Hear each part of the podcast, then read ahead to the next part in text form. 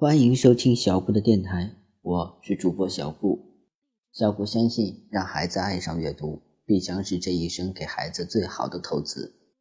今天小布要讲的故事是《樱桃小妹子》第四个故事，第一节体操课。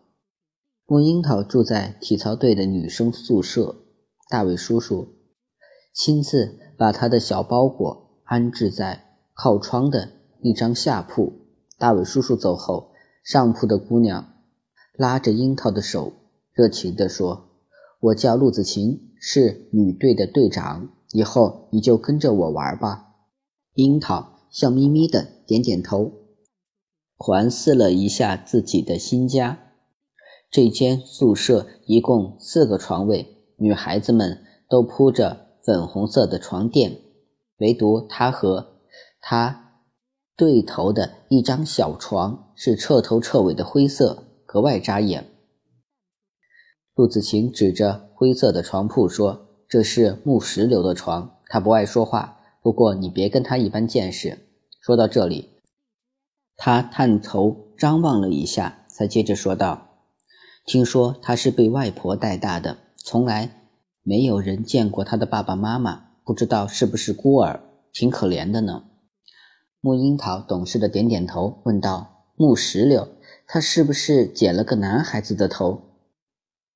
陆子晴说：“对呀，对呀，就是他。话说回来，你和他的名字还挺像的呢。不过，你比他可爱多了。”樱桃笑了笑，不禁对木石榴心生怜悯，心想：没有父母的孩子真是可怜，就好像自己从来没见过妈妈一样。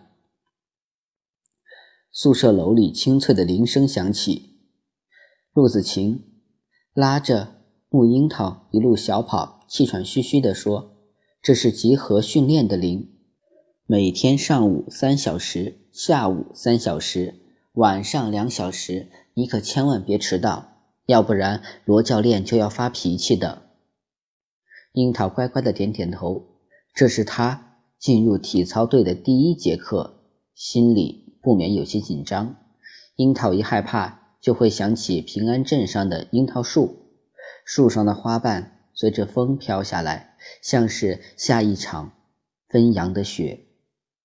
陆子晴仿佛感受到他的紧张，轻轻握住他的手，鼓励地说：“樱桃，你要加油哦！”两个人踩着铃声的尾巴挤进了队伍，男孩一列，女孩一列。按身高排列，木樱桃站好以后，发现前面的是个短发的后脑勺。木石榴，罗教练，也就是大伟叔叔，背着手绕了几圈，清了清嗓子，说道：“今天有新同学加入，按照老规矩，把咱们训练的项目啊表演一遍。陆子晴，你先上个跳马。”陆子晴应声而出，冲。樱桃挤了挤眼，熟练地表演了一套跳马动作，学员们纷纷鼓掌。樱桃几乎看呆了，他听见后面一个甜甜的声音小声说道：“子晴可是跳马的一号种子，她还没有完全花飞呢。”樱桃回头一看，一个皮肤黑黑、眼睛大大的小姑娘向他一笑：“我叫洛田，跟你一个宿舍的哟。”木樱桃，哦的一声，一号种子是什么呀？洛田做出一副惊讶的表情，就是在队里排名第一的嘛，这你都不知道呀？木樱桃做了个鬼脸，吐了吐舌头。就在他和洛田说悄悄话的时候，男队和女队各项目的一号种子几乎都已经把拿手的项目表演了一遍。罗教练最后说道：“木石榴，你上一下高低杠和平衡木。”木樱桃不禁问洛田：“为什么木石榴要做两个项目呀？”洛田的眼神里显露出隐约的嫉妒。他可是咱们整个体操队唯一一个双料冠军呀！好了，樱桃小妹子第四个故事就到这里讲完了。